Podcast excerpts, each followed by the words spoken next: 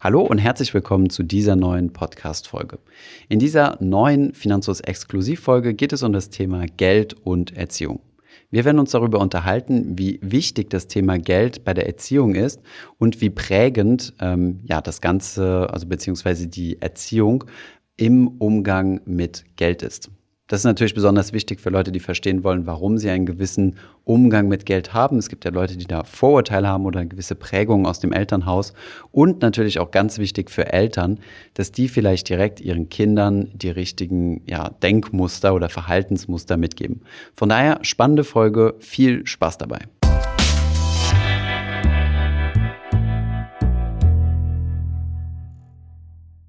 Hi Thomas. Hi Calvin. Äh, ich habe eine kurze, seltsame Frage für dich. Bist du bereit? Mhm. Ja.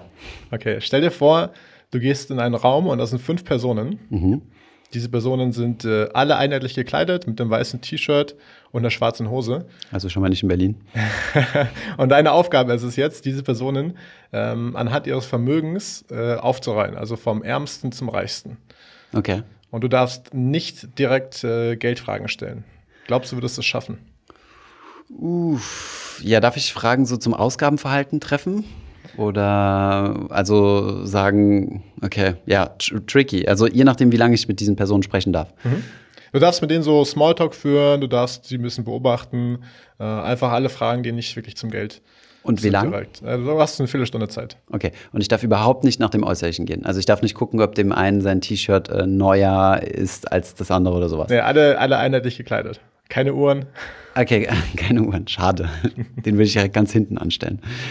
Ähm, nein, Spaß. Ähm, okay, ähm, ja, ich könnte mir vorstellen, dass sowas geht. Also ich würde halt da anfangen zu fragen und sagen, äh, ähm, ob er zum Beispiel eher so, eine, so ein Risikomensch ist, also, ähm, also Vermögen sprechen wir drüber, ne? Mhm. Also ob er ein risikoaffiner Mensch ist oder risikoavers, davon kannst du ja schon mal ableiten, ob er irgendwie mal was mit Kapitalmarkt zu tun hatte ob er Veränderungen mag, ja, wie so das Ausgabenverhalten ist, kann man schon mal sagen, ist es dir wichtig, eher Qualität zu kaufen oder eher ähm, günstig? Mhm. Ah ja, schon tricky, ja. Es, es, es ist nicht so einfach. Es ist nicht einfach, aber du merkst schon, es gibt da gewisse ja, sagen wir mal, Zeichen, auf die man gucken kann. Mhm. Also es fängt ja schon an beim optischen ein Stück weit. Ja, aber das äh, ist ja ausgeschlossen. Das ist einerseits ausgeschlossen, aber mhm. ja nicht unbedingt. Mhm. Gehen wir davon aus, dass äh, eine Person zum Beispiel dunklere Hautfarbe hat ja. oder deine Frau dabei ist, mhm. dann würde man die ja statistisch gesehen auch weiter hinten anordnen. Mhm. Okay. Ähm, die Art und Weise, wie Leute sprechen, ist ja auch noch so ein Punkt. Ja. Also, ne, ob jemand sagt, ey, Alter, äh, mhm. Thomas, oder ob jemand sagt, äh, ne, normal spricht und quasi sich so verhält, wie man das so im Kopf hat. Ja. Ähm, was ich sagen möchte, es gibt so kleine Zeichen und die unterscheiden die Armen von den Reichen. Mhm. Das ist nicht ganz so einfach zu sagen. Also mhm. wie früher, wo man diesen Adel hatte und dann hatte man äh, ja. ganz einfachen Menschen. Kleider äh, machen Leute. Kleider so. machen Leute, ja, mhm. genau. Ähm, aber es gibt durchaus immer noch Verhaltensweisen mhm. äh, und kleine Zeichen, auf die man gucken kann. Aber du hast deutlich mehr Ausnahmen. Ne? Also ich, du kannst jetzt natürlich die Statistik anwenden und sagen, okay, im, im, im Bundesdurchschnitt haben Frauen geringeres Vermögen als Männer. Aber es kann ja trotzdem sein, wenn du hier auf einen Einzelfall triffst, mhm. dass du gerade auf die reichste Frau getroffen bist. Ne? Also ob ich das jetzt so in so einer kleinen Gruppe anwenden würde, wäre ich vorsichtig. Mhm. Aber du würdest trotzdem diese Heuristiken anwenden. Also Heuristiken sind quasi so mhm. Denkabkürzungen, mhm. äh, die man ja die ganze Zeit hat. Also das mhm. macht man ja auch im Alltag. Man bewertet ja äh, stets und ständig Leute.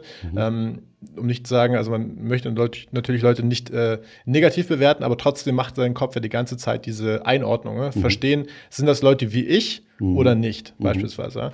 Und es gibt auch so eine ganz krasse Unterscheidung auch damals zwischen so altem Geld und diesen dynastischen, das mhm. kennst du ja auch aus Frankreich ziemlich stark, mhm. und äh, auch ein französischer Begriff, diese Parvenus, diese Emporkömmlinge. Mhm. Jeder kennt die Geschichten ja auch von Millionären, die mhm. ähm, nur Millionär geworden sind durchs Erben oder mhm. beziehungsweise durch den Lottogewinn. Mhm. Und ähm, das ist dieselbe Kategorie, bin ich mir nicht so ganz sicher. es sind verschiedene Kategorien, aber mhm. es ähneln sich gewisse Dinge. Also Leute, die schnell zu Geld kommen, mhm. ähm, haben oftmals wieder, das ist pauschalisierend, aber haben oftmals die Neigung dazu, das auch ausdrücken zu wollen. Mhm. Ähm, also sieht es auch zum Beispiel bei Fußballstars mhm. oder ähnliche Leute, die sehr schnell sehr viel Geld bekommen, würden sich dann ja vier Uhren kaufen und so weiter, der schnelle Sportwagen und diese ganzen Dinge.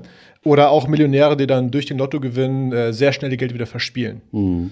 Aber ist es, würdest du, würdest du nicht sagen, bei einem, ich meine, bei einem Lottomillionär ist es ja was komplett anderes, weil dem fällt das ja quasi vom Himmel, bei einem Erben ja nicht. Der wird ja generationenlang darauf vorbereitet, quasi mhm. Erbe zu sein, ne? Ja, das ist die spannende Frage. Also, wieso ist es denn so, dass einmal ähm, die Menschen einen Umgang haben mit Geld, der anders ist als die anderen? Kommt mhm. das nur durch finanzielle Bildung? Ähm, nein, also das kommt aus dem Elternhaus. Ich kann es ja einfach nur mal von mir sagen. Äh, bei mir wurde das ganz stark bei meinem Vater geprägt, dass ich so ein Interesse überhaupt für dieses Feld habe. Und dann können die Kinder das annehmen oder nicht. Also ich meine, mein Bruder hat äh, mein Vater das auch versucht mitzugeben und der ist dann nicht in die Finance-Richtung gegangen. Der ist natürlich auch ein sehr sparsamer Mensch und, und legt sein Geld auch an. Mhm. Aber äh, mir hat mein Vater das Buch ähm, ein Hund namens Money von Bodo Schäfer geschenkt. Das ist ja schon uralt. Das wird jetzt äh, von Bodo Schäfer quasi verschenkt, um Mails äh, abzugreifen. Und ähm, wir haben das damals tatsächlich gekauft und sind dann so in dieser Thematik rein. Und das hat mich dann begeistert, anzufangen zu sparen. Ich wollte unbedingt einen eigenen PC haben. Das musste so ein Medion-PC von Aldi sein. Und da habe ich dann drauf hingespart. Und da wurde ich halt sehr, sehr stark geprägt. Und ich denke, also das, äh, das Thema finanzielle Bildung, damit, das ist natürlich super wichtig. Aber ähm, es hilft natürlich, wenn du die richtigen Prägungen aus dem Elternhaus hast. Mhm, ja. Mhm. ja. es gibt ja auch ähm, so Studien zu Akademikerkindern und Akademikern, äh, mhm. Akademikereltern. Das ist so, wenn man sich 100 Kinder aus, äh, ansieht aus Akademikerfamilien, mhm. dann sind 79 davon in Hochschulen. Mhm. Ähm, und wenn man sich jetzt Kinder anguckt aus Nicht-Akademikerfamilien, sind es nur 27. Mhm. Ähm, also da schon mal ein großer Gap. Und jetzt natürlich äh, werden viele Leute sagen, ja, aber es gibt ja auch, ähm, ja, wenn man sich das mal bereinigt anguckt, die Überrepräsentation, mhm. dann sieht man immer noch, dass 53 Prozent der Studienanfänger äh, mindestens einen Elternteil mit akademischem Abschluss haben. Mhm. Und ähm, ja, bei 18- bis 25-Jährigen sind das ähm, aber eigentlich nur 28 Prozent in der Bevölkerung. Also mhm. du merkst, da ist ein Delta zwischen diesen beiden Zahlen, was mhm. ziemlich hoch ist. Und es bedeutet ja, ähm, oder das ist eine spannende Frage. Sind denn Kinder intelligenter aus äh, von, äh, von, von Akademiker? Ich glaube, um Akademiker zu sein, musst du schon mal nicht intelligent sein. Also du musst, äh, ich glaube, ich glaube, jeder kann irgendwie Akademiker sein, mhm. wenn du, wenn du eine, wenn du einen durchschnittlichen oder sogar unterdurchschnittlichen IQ hast. Mhm. Du musst halt einfach nur eine gewisse Arbeitsweise lernen, ja, also konzentriert mal was dran zu sitzen, äh, mal stundenlang für dein Zeug zu lernen mhm. und, äh, und deine, deine Deadlines einzuhalten ähm, dann kannst du es mit dem Studium schon schaffen. Ich glaube, das hat mit Intelligenz relativ wenig zu tun, außer du machst halt wirklich sowas super abgefreaktes wie Kernphysik studieren mhm. und, äh, und hast dann so einen Summa Cum Laude Abschluss oder so. Da, da spielt dann die Intelligenz rein, aber um ja, genau, aber dann ist ja die Frage, wieso sind dann trotzdem ja diese, diese Nicht-Akademiker äh, Kinder, wieso sind die dann so selten repräsentiert? Hm. Hm. Ja, weil du es halt immer machst wie dein, wie dein Umfeld. Ne? Also das trifft natürlich, ähm, das trifft ja in allen Lebensbereichen zu. Mhm. Ne? Also äh, Kinder von Rauchern haben äh, eine höhere Tendenz, äh, später zu rauchen als Kinder von Nichtrauchern. Ähm, was du gesagt hast mit Akademikern ist der Fall. Ähm, viele Dinge orientieren wir uns an unseren Eltern, unseren Freunden, an unserem Umfeld, die uns ja dann prägen. Ne? Also das, die, das gesamte, äh, das ist ja dann die gesamte quasi Erziehung oder, oder so, soziale Prägung. Und das trifft natürlich dann auch auf das Thema Geld zu. Ne? Mhm. Ich habe auch im Studium äh, eine sehr spannende Theorie kennengelernt, mhm. die vielleicht auch einige kennen. Mhm. Und das ist die Theorie von äh, Pierre Bourdieu, mhm. der sich auch eben diese Frage gestellt hat, ähm, wieso haben Leute eigentlich unterschiedlich viel Geld? Mhm. Und es gab ja diese früher diese klassische Einteilung in Schichten, also Unterschicht, ja. Mittelschicht, mhm. Oberschicht. Und die Frage ist, was bestimmt denn eigentlich, in welcher Schicht du bist? Ist es das Geld? Ne? Das war ja früher die Annahme, also es war ja auch häufig so, diejenigen, die viel Geld hatten, waren in der Oberschicht, die mit wenig Geld waren in der Unterschicht. Mhm. Und irgendwann gab es ja dann so ein Shift. Also auf einmal war es ja auch möglich, ähm, ja, sich äh, vorzuarbeiten oder mhm. hochzukommen. Mhm.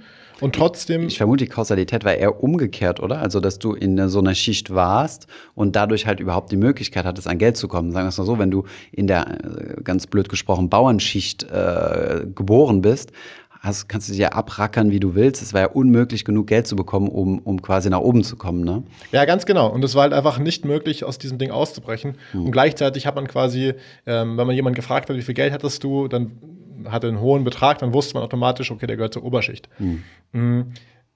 Aber also Bourdieu war damit nicht so ganz zufrieden und mhm. hat so weitergeschaut und gesagt, ähm, wie kann das denn zum Beispiel sein, dass Leute, die ihr Geld verlieren, trotzdem schnell wieder in der Oberschicht sind häufig?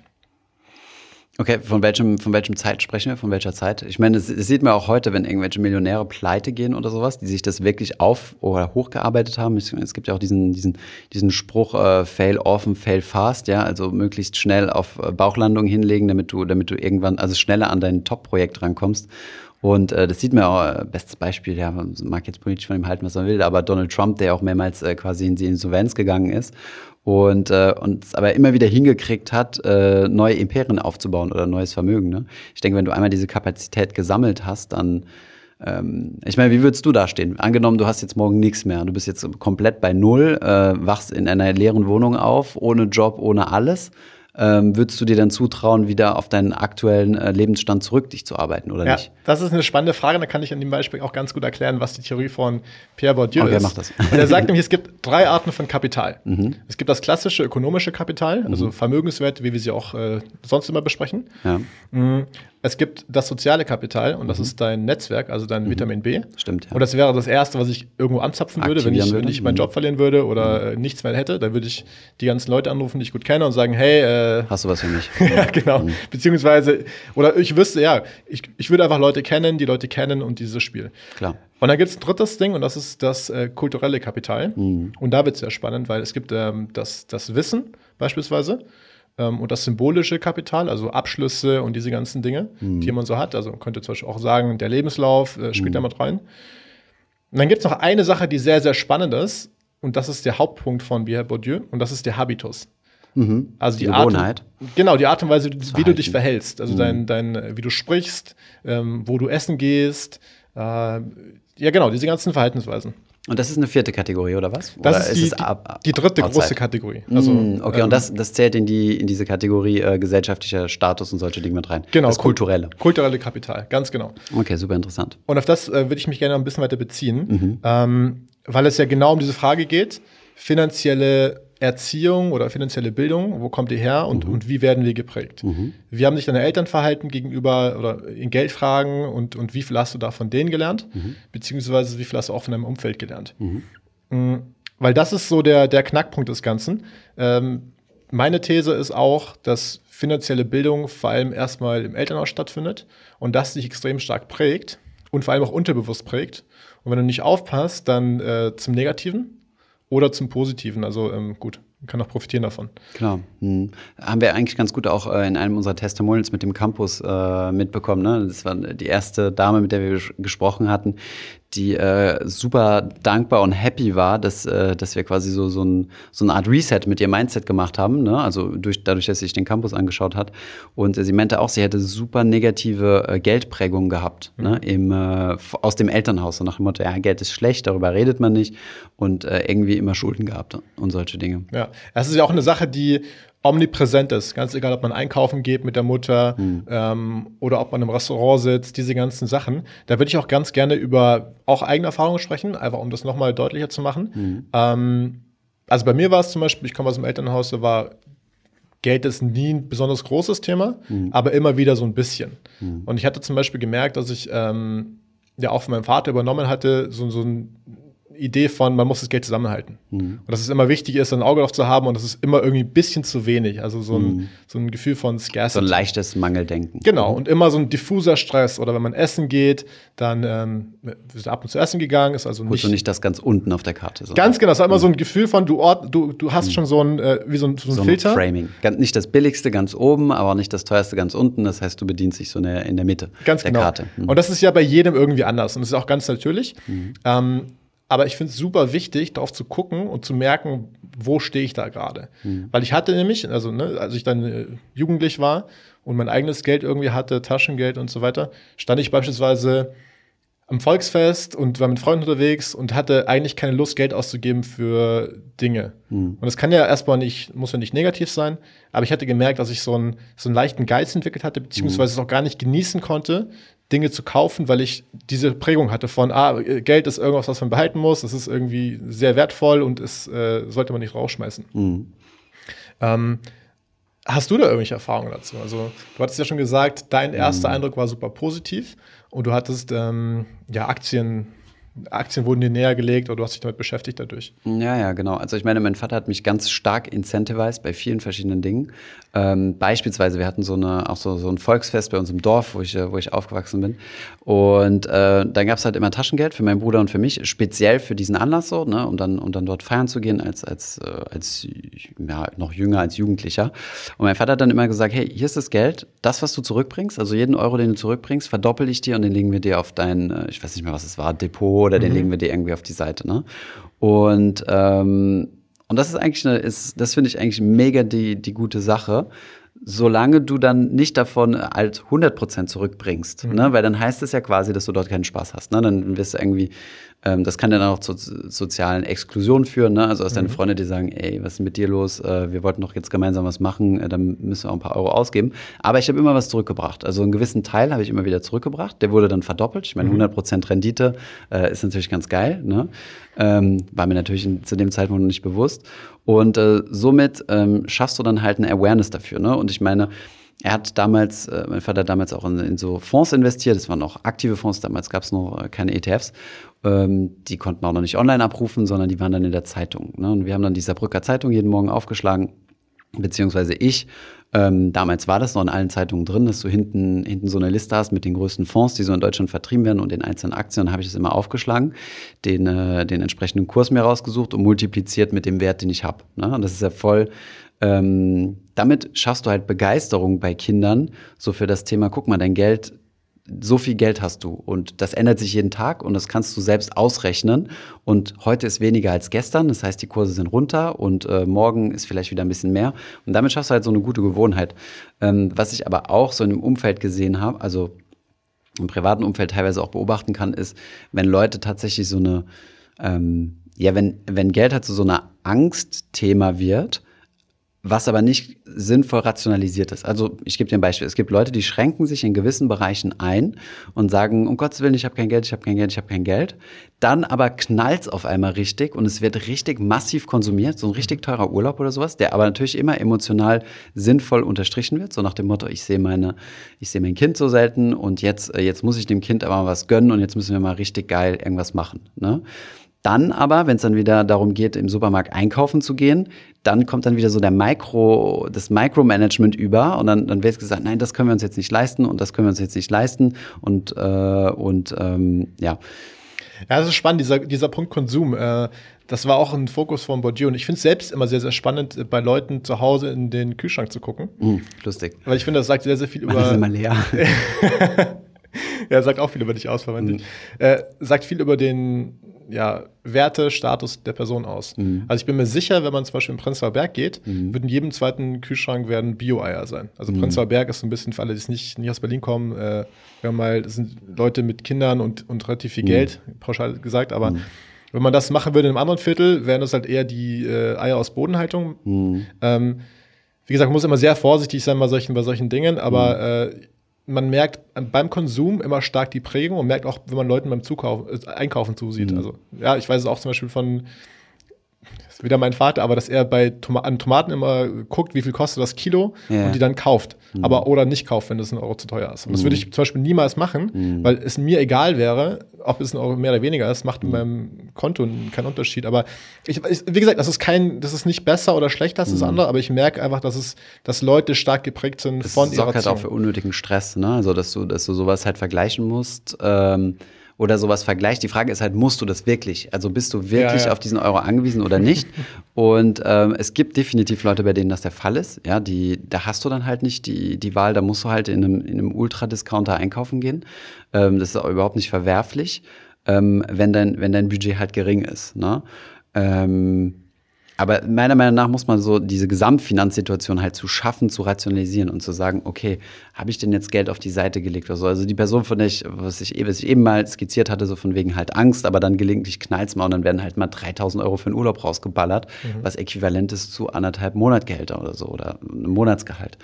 Und ähm, gleichzeitig haben diese Personen dann aber ein gesundes Vermögen. Also zum Beispiel aus andere Personen aus, aus dem Bekanntenkreis äh, sehr, sehr vermögend ähm, läuft aber in, in, in, in Kick-Klamotten rum. Also weil, weil da waren jetzt irgendwelche Klamotten super günstig gewesen und so. Und der, das, was diese Person halt nonstop sagt, so, ey, ich habe kein Geld, ich habe kein Geld, ich habe kein Geld und so weiter, geht dann aber regelmäßig auf Immobilien-Shopping und solche Dinge, mhm. weißt du? Ähm, ja, von daher war es vielleicht in der Vergangenheit ein bisschen einfacher, extern ab, von außen her abzulesen, äh, wie vermögend du bist oder nicht, weil du hast ja viel, viel Scheinreichtum, aber auch viel verschleiert, verschleierten Reichtum, ne? Oder ver, ja. Ja, ich habe eine Frage, ähm, weil viele Eltern sicherlich auch zuhören und sich fragen, mhm. wie kann ich denn eigentlich jetzt bestmöglich meine Kinder vorbereiten, damit sie einen guten äh, Umgang mit Geld haben, guten Bezug mhm. zu Geld haben. Mhm. Hm, ich habe jetzt so aus dem Kopf ein paar Fragen, ja, die ich dir stellen würde. Mhm. Einmal ist es äh, Thema Gehalt würdest du als das Elternteil de, nee, deinem, deinem Kind mitteilen, wie viel du verdienst oder ihm äh, transparent mitteilen, wie das so aussieht? Oder? Ah, gute Frage, ja. Es kommt aufs Alter vom Kind an. Ähm, sehr schwierig. Ähm, auf der einen, ich denke, man sollte schon transparent seinem Kind gegenüber sein, aber ich weiß nicht, ob ein Kind mit sowas umgehen kann. Angenommen, du sagst zum Beispiel, äh, ich verdiene 5000 Euro netto, mhm. dann wird das Kind das irgendwie rausposaunen und feststellen, vielleicht verdienen die anderen Kinder weniger und es wird sich irgendwie so auf so ein Podest stellen und sagen, ey, meine Eltern sind rich. Ähm, andersherum, ähm, wenn du zum Beispiel eine alleinerziehende Mutter oder alleinerziehenden Vater hast, der so irgendwie so einen Job hat, der weniger gut bezahlt ist und vielleicht nur, keine Ahnung, 800, 1000, 1200 Euro nach Hause bringt und du sagst das dem Kind, dann kann es vielleicht irgendwie Minderwertigkeitskomplexe entwickeln. Finde ich schwierig. Ja. Auf der anderen Seite sollte man dem Kind, also ich würde keine konkreten Zahlen nennen, aber schon mal sagen, guck mal, wir sind eine Familie, wo der Gürtel ein bisschen enger geschnallt ist. Deswegen können wir nicht äh, permanent äh, größere Reisen machen und du kannst nicht immer die neuesten Klamotten haben. Ich denke, sowas, sowas versteht ein Kind. Würde dann natürlich auch vermitteln, wie, wie das Kind zur Verbesserung der Situation beitragen kann. Zum Beispiel auch beibringen, hey, du bist jetzt ab einem gewissen Alter, ne, alt genug, um jetzt mal zu gucken, äh, wie du dir selbst ein paar Euros dazu verdienst. Und äh, wenn du eher zu einer gut verdienenden Kategorie gehörst, dann würde ich auch nicht die konkreten Zahlen nennen und würde sagen, hör zu, ähm, uns geht's gut, äh, wir, wir haben, äh, uns geht es also, uns geht's finanziell gut. Ähm, das ist aber auch nur aufgrund von meiner Leistung so und so und so weiter und ich habe mich richtig reingehängt. Das heißt, um den Kindheit zu vermitteln, wenn du, äh, wenn du auch so leben willst, dann musst du dich auch reinhängen. Ne? Also wenn man so diesen Kontext halt gibt, denke ich, man kann ein Kind das besser vertrauen, als wenn man eine blanke Zahl hinhaut. Mhm. Ja, was ich auch äh, irgendwo mal gehört hatte, war, dass, da kannst du gerne mal deine Meinung dazu sagen, mhm. dass man Kinder nicht bezahlen sollte für Haushaltstätigkeiten pro Stunde, mhm. sondern eher sagen sollte, ich kaufe dir Zitronen, damit du Limo machen kannst und in der Straße mm. verkaufen kannst. Mhm. Also die Idee ist, dass du sagst, ich möchte kein Arbeiterkind erziehen, sondern mhm. ein Unternehmerkind erziehen. Ne? Ja. Ganz ohne Wertung, aber das ist. Was, okay, verstehe. Ja, ähm, was ich schon mal machen würde, ich denke, Kinder für Haushaltstätigkeiten zu bezahlen, ist sowieso ein falscher Ansatz, weil ähm, du musst schon unterscheiden zwischen deiner deiner Pflicht in deinem sozialen Geflecht, also in deiner Familie, ja, und, äh, und, und die Außenwelt, würde ich mal ganz klar sagen. Ansonsten, ähm, sonst kannst du auch deine gesamte Familie auf eine marktwirtschaftliche Basis stellen und dann, wenn, wenn die Mutter dann äh, äh, irgend, irgendwas für das Kind tut, müsste das Kind im Gegenzug ja auch dafür bezahlen. Mhm. Ja, sonst, sonst ist es ja unfair, ja. Ähm, aber du hast recht, nach außen hin ähm, auf jeden Fall. Also warum soll man den Kindern nicht, äh, nicht beibringen, wie man ein bisschen Geld verdient? Es kommt vielleicht teilweise ein bisschen negativ an in der Bevölkerung, habe ich so das Gefühl. Also ich habe das immer so mitbekommen, wenn, wenn so Kinder irgendwo sind und was verkaufen, dann gibt werden die schon manchmal so ein bisschen schief anguckt, mhm. nach dem Motto, was will denn das Kind Geld von mir? Aber gut, das ist ein anderes Thema. Ja. Und da gibt es ja auch für viele Leute, also viele Leute jetzt äh, zuhören, werden dieses Problem nicht haben. Mhm. Aber wenn man sehr, sehr vermögend ist, mhm. ist ja die Frage, wie viel vererbt man diesen Kindern oder wie ja. macht man das am besten, damit die Kinder einen guten Umgang haben. Weil, mhm. also es ist ja überfordernd, stell dir vor, du, du wächst auf und du weißt ganz genau, deine Eltern haben 200 Millionen oder wie auch mhm. immer. Das sind eher so Bill Gates-Probleme, aber mhm.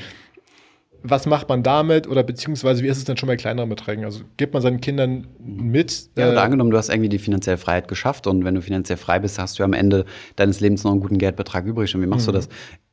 ganz individuell, würde ich mal behaupten. Ja? Also ich, auch wieder persönliches Umfeld, äh, kenne eine Situation, ähm, ein Bekannter von mir, ähm, das Geld nicht direkt an seine Kinder weitervererbt hat, weil er gesagt hat, ich ähm, ich traue denen das nicht zu. Das war wirklich ein größeres, ein größeres Vermögen. Das war ein, war ein Unternehmen, was, was dann äh, verkauft wurde. Und äh, hat das Geld dann in eine Stiftung gesteckt, wo, ähm, wo die Kinder halt einen monatlichen, eine monatliche Rente quasi beziehen, also eine monatliche Auszahlung. Die können sie dann quasi verbraten, in Anführungszeichen, ne? weil am nächsten Monat wird wieder was überwiesen. Aber über das Gesamtvermögen haben die dann keine Herrschaft. Ne? Ähm, das ist aber da völlig individuell. Also ähm, das hängt dann wirklich stark von den Kids ab, würde ich mal behaupten. Ja. Aber da sind wir auch aus der Erziehungs- Phase schon raus, denke mhm. ich mal. Ne? Wenn du, wenn du erbst, bist du eigentlich als Charakter schon, schon gut geprägt und klar kannst du dann noch finanzielle Bildung betreiben, aber dann, dann hat es weniger mit der Erziehung zu tun, würde ich mal behaupten. Ja. Ich habe noch so eine kleine Matrix und das kann man vielleicht als kleinen Test auch mitnehmen, wenn man mhm. das zu Hause zuhört oder unterwegs, äh, um zu sehen, in welcher Kategorie man so ein bisschen ist. Ganz, also soll das wieder das vereinfachen wie, mhm. wie alle Modelle, aber es gibt so einmal das reiche Verhalten und einmal das arme Verhalten oder das arme Mindset. Mhm. mhm kannst du mal Feedback geben dazu? Das einmal ist das äh, Grad der finanziellen Bildung. Mhm. Das ist einmal hoch oder niedrig. Okay, so auf der, auf der X-Achse? Genau, also ja. Mhm. Reiche Leute haben tendenziell mehr finanzielle Bildung als ähm, ärmere Leute. Mhm. Dann Risikobereitschaft. Mhm. Leute mit wenig Geld äh, vermeiden Risiken. Mhm. Leute mit viel Geld versuchen Risiken zu kontrollieren und zu minimieren. Mhm. Aber gehen sie bewusst ein, weil sie wissen, Rendite kommt von Risiko, beziehungsweise wie überall, du musst Kalkuliert. Äh, mhm. genau damit kalkulieren und gute Entscheidungen treffen. Dann, was ich vorhin hatte, äh, ja, sehr englisch, aber dieses Money Mindset, es ist einmal äh, Scarcity Mindset, also ich habe immer zu wenig und Geld ist zu wenig mhm. da, oder gibt es genug Geld und man muss es nur äh, ja, so eher so ein bisschen laufen lassen und es mhm. kommt und geht. Und dann noch einmal dieses, äh, ich, das ist jetzt eher was von mir, aber Regeln, Geldregeln. Mhm. Hat man eiserne Prinzipien oder hat man eher so ein entspannteres Verhältnis dazu, weil man weiß, es kommt und geht? Ich, ich denke, es muss schon eiserne Prinzipien geben, zum Beispiel das Thema Notgroschen. Mhm. Das ist äh, meiner Meinung nach ein eisernes Prinzip. Äh, dann das Prinzip, dass du dann, wenn das Geld aufs Konto kommt, dass du dann deine Sparrate auf die Seite legst und dass du das Geld investierst. Mhm. Und dann kannst du meinetwegen äh, free durch die Gegend. Aber du, aber wie gesagt, wenn du keine klaren Regeln hast, dann, ähm, dann artet es irgendwann aus. Wenn du sagst, ich kann, ich kann, ich kann das am Ende auf die Seite legen, am Ende des Monats, ich bin da gesund, ich verhalte mich da ja verantwortungsvoll, in Anführungszeichen, irgendwann wird das kippen. Ja, und dann wird mhm. es ein bisschen mehr und ein bisschen mehr und ein bisschen mehr. Ich meine, ich sehe das bei mir. Meine Ausgaben sind immer nur hochgegangen. Ja, auch wenn ich immer gesagt habe, okay, äh, ich werde die jetzt reduzieren und so ähm, das kriegst du nicht mehr hin. Du kriegst deine Ausgaben nicht reduziert. Und deswegen ist es so wichtig, dass du das automatisierst und, und dass es da auch keine Ausnahmen zu regeln gibt. Mhm. Okay. So sehe ich das. Ja. Aber gib mir gerne deine Meinung dazu. Ja, ich habe noch, also ich merke zum Beispiel, äh, ich habe noch das Bild von vorhin im, im, Kopf, wenn man einkaufen geht und sagt, ich kaufe jetzt keine Tomaten, die über 78 Cent pro mhm. X einer, ich weiß nicht mal, wie die kosten. Ne? Ich mhm. weiß zum Beispiel nicht, wie viel Gemüse und Obst kostet. Mhm. Ähm, das wissen aber sicherlich viele ältere Leute oder Leute, die aus einer, einem Umfeld kommen. Du weißt ja, wie viel dein Gesamteinkauf kostet, wenigstens, oder? Ehrlich gesagt, ich weiß es am Ende, des, also ich weiß es am Ende des Monats immer, mhm. aber es ist mir egal, ob es ein Euro mehr oder weniger sind. Na gut, das, ja. So, ähm, das meine ich mit, mit ähm, ich zähle mich jetzt nicht als reich, aber ich mhm. merke einfach nur, ich glaube, dass mein Mindset tendenziell eher, also ich, das ist ähnelt eher Leuten, die viel Geld haben, als Leuten, die wenig Geld haben. Weil mhm. mein Umgang mit Geld, und das ist äh, noch eine Kategorie, also meine Konnotation von Geld ist positiv. Mhm. Also die Frage, was ist das Erste, was du denkst, wenn du an Geld denkst? Mhm. Ja, werden, das gibt, ja. Oder was ist bei dir? Hast du irgendwie ja, für mich ist halt das Thema Freiheit. Ne? Also ich meine, wenn du, wenn du, wenn du einen gesunden Kontostand hast, dann hast du die Freiheit, dir über Geld keine Gedanken mehr machen zu müssen. Aber ich glaube, man kann das auch nicht so einfach verpauschalisieren und sagen, mir ist egal, ob jetzt mein Einkauf ein bisschen mehr oder weniger kostet. Ja. Du musst es ja prozentual runterrechnen auf dein Gehalt, mhm. verstehst du? Ähm, wenn du? Wenn du im Monat mal einen Fuffi mehr ausgibst für deine Einkäufe oder so, wirst du das vermutlich nicht unbedingt merken. Mhm. Ähm, aber für einen Hartz-IV-Empfänger mal ganz platt gesprochen, ich weiß nicht, wie hoch der Hartz-IV-Satz ist oder so, können das mal, äh, weiß nicht, äh, 10, 20 Prozent sein ja. oder so von deinem Gesamtbudget. Und da macht es einen verdammten Unterschied, ob du 20 Euro mehr oder weniger Das ist total wahr. Oder wenn man Familie hat und irgendwie mhm. drei Kinder und äh, also ich will damit nicht sagen, äh, mach das alles so, sondern einfach mhm. nur, ähm, wie verhalten, also ich beobachte, wie verhalten sich Leute aus bestimmten Milieus oder mit bestimmten Vermögen mhm. und äh, versuche davon abzuleiten, gibt es Regeln oder Dinge, die ähm, Gemeinsamkeiten. Mhm. Und was ich eben noch hatte, dieses Definition von Geld, also mhm. Geld als Freiheit oder Geld als Möglichkeit oder Geld sogar neutral mhm. versus Geld ist die Wurzel alles allen Übels, Geld ist immer zu wenig, Geld mhm. ist schlecht, Geld ist Leid, Geld heißt Einschränkung. Ähm, ja, also diese beiden Seiten. Mhm. Heißt Kommerz. Ja, genau, genau. Alles ist sich zogen. Verkaufen, ähm, Un Un Unmenschlichkeit und solche Dinge. Ja. Aber für mich ist so the bottom line eigentlich, dass die Erziehung einen immer prägt. Mhm. Ja, logisch. Und man einfach sehr vorsichtig sein sollte, äh, wo genau, weil es eben oftmals verdeckt ist. Und obwohl sich vielleicht die finanziellen ähm, Bedürfnisse oder die finanzielle Situation sich verändert hat, hat man immer noch diese Verhaltensweisen, die negativ sein können. Also beispielsweise ähm, jemand kommt aus einem Arbeitermilieu, äh, hat er immer wenig Geld in der Familie und dann steigt er irgendwie auf, weil er in IT arbeitet, hat irgendwie mehr Geld. Äh, die Frage aber ist nur, aber ich glaube, dein Milieu ist nicht immer so ausschlaggebend, weil es gibt ja viele Leute, die gerade äh, zum Beispiel aus einer Arbeiterfamilie kommen und so und dadurch einen besonders guten Umgang mit Geld hatten, Mhm. weil sie halt äh, die weil sie es halt gewohnt sind, dass die Ressource knapp ist und deswegen halt auch sparsam damit umgehen. Genau, das kann auch das, das Positivbeispiel sein. Aber ich glaube, man muss immer, oder was muss niemand irgendwas, aber Mhm. es hilft, wenn man sich einfach anguckt, ah, warte mal, wie ist denn meine Beziehung zu Geld? Mhm. Geht es mir damit gerade gut oder nicht? Ähm, wie ist denn beispielsweise, wie haben meine Eltern ja, angelegt? Ja oder nein? Also haben sie Mhm. es überhaupt gemacht oder nicht? Und, und wie ist mein Grundgefühl? Also sind Aktien für mich eher was, was gefährlich ist oder irgendwas, was normal ist, was einfach ein Teil des Alltags ist? Mhm. Und wenn man sich einfach diese Fragen so ein Stück weit stellt und, und neugierig ist, dann kann man da eben auch ausbrechen. Und das ist eigentlich das Gegenteil von Bourdieu, weil Bourdieu hat gesagt, das determiniert zwangsläufig dein Leben zum großen Teil. Also du kannst da nicht ausbrechen. Wenn du aus einer Arbeiterfamilie kommst, dann bleibst du drin, weil du verhältst dich wie ein Arbeiterkind Ist ja auch und aus so dem weiter. anderen Jahrhundert, ne? darf man auch nicht vergessen. Ja, ja. Und ich meine, es hat ja bis heute immer noch ein Stück weit einen Einfluss. stimmt, ja? das aber, stimmt, klar. Mhm. aber es ist, glaube ich, einfacher heute auszubrechen, einfacher heute Fragen zu stellen, neugierig zu sein und, und damit zu spielen und zu, zu sehen, ah, warte mal, das kann sich auch verändern. Ich kann auf einmal auch äh, ja, reflektieren, wie, wie, wie das war und, und wo Dinge sich verändern. Gerade durch die Social Media Plattform, ne? Auch das, die ganzen Umwälzungen, die du politisch äh, hattest durch das Aufkommen von, äh, von Social Media Plattformen. Gut, wir haben jetzt immer nur die Negativbeispiele so von irgendwelchen Corona-Leugnern, die sich äh, zusammen in, in, in Gruppen finden und, äh, und sich dadurch in so einer Supporting-Blase befinden. Aber du hast natürlich auch solche Dinge wie arabischer Frühling und so weiter, ne? wo ganze politische Regime gestürzt wurden, ähm, dadurch, dass quasi die Gesamtbevölkerung enabled wurde. Ne? Und das Ganze hast du jetzt auch im Finanzbereich. Früher ähm, musstest du halt bei deiner Bank anrufen, um deine Aktien zu bestellen, ne? wo du zuletzt drüber gelacht hast im Podcast, dass, dass man sowas früher machen musste. Ähm, und äh, da war dein einziger Ansprechpartner im, zum Thema Finanzen deine Bank gewesen. Heute hast du tausende unterschiedliche Möglichkeiten, dich zu informieren. Du kannst dir ein Buch kaufen, du kannst unseren Podcast hören, du kannst äh, YouTube-Videos schauen, du kannst dich in Blogs einlesen, ähm, du kannst in Foren gehen und mit allen möglichen Leuten diskutieren. Und ähm, ja, von daher, ich meine, es ist nützlich, eine gesunde, eine gesunde Gelderziehung gehabt zu haben, aber es ist, für, aber es ist heute keine Ausrede mehr. Und ich habe, ähm, ich wurde häufiger schon mal gefragt, so, ja, wie siehst du das Thema? Es muss doch Finanzen unbedingt als Schulfach geben. Ähm, jein, muss es nicht. Also ich denke, die Schule soll eine Grundausbildung dazu darstellen, dass du, dass du selbst überlegen und nachdenken kannst.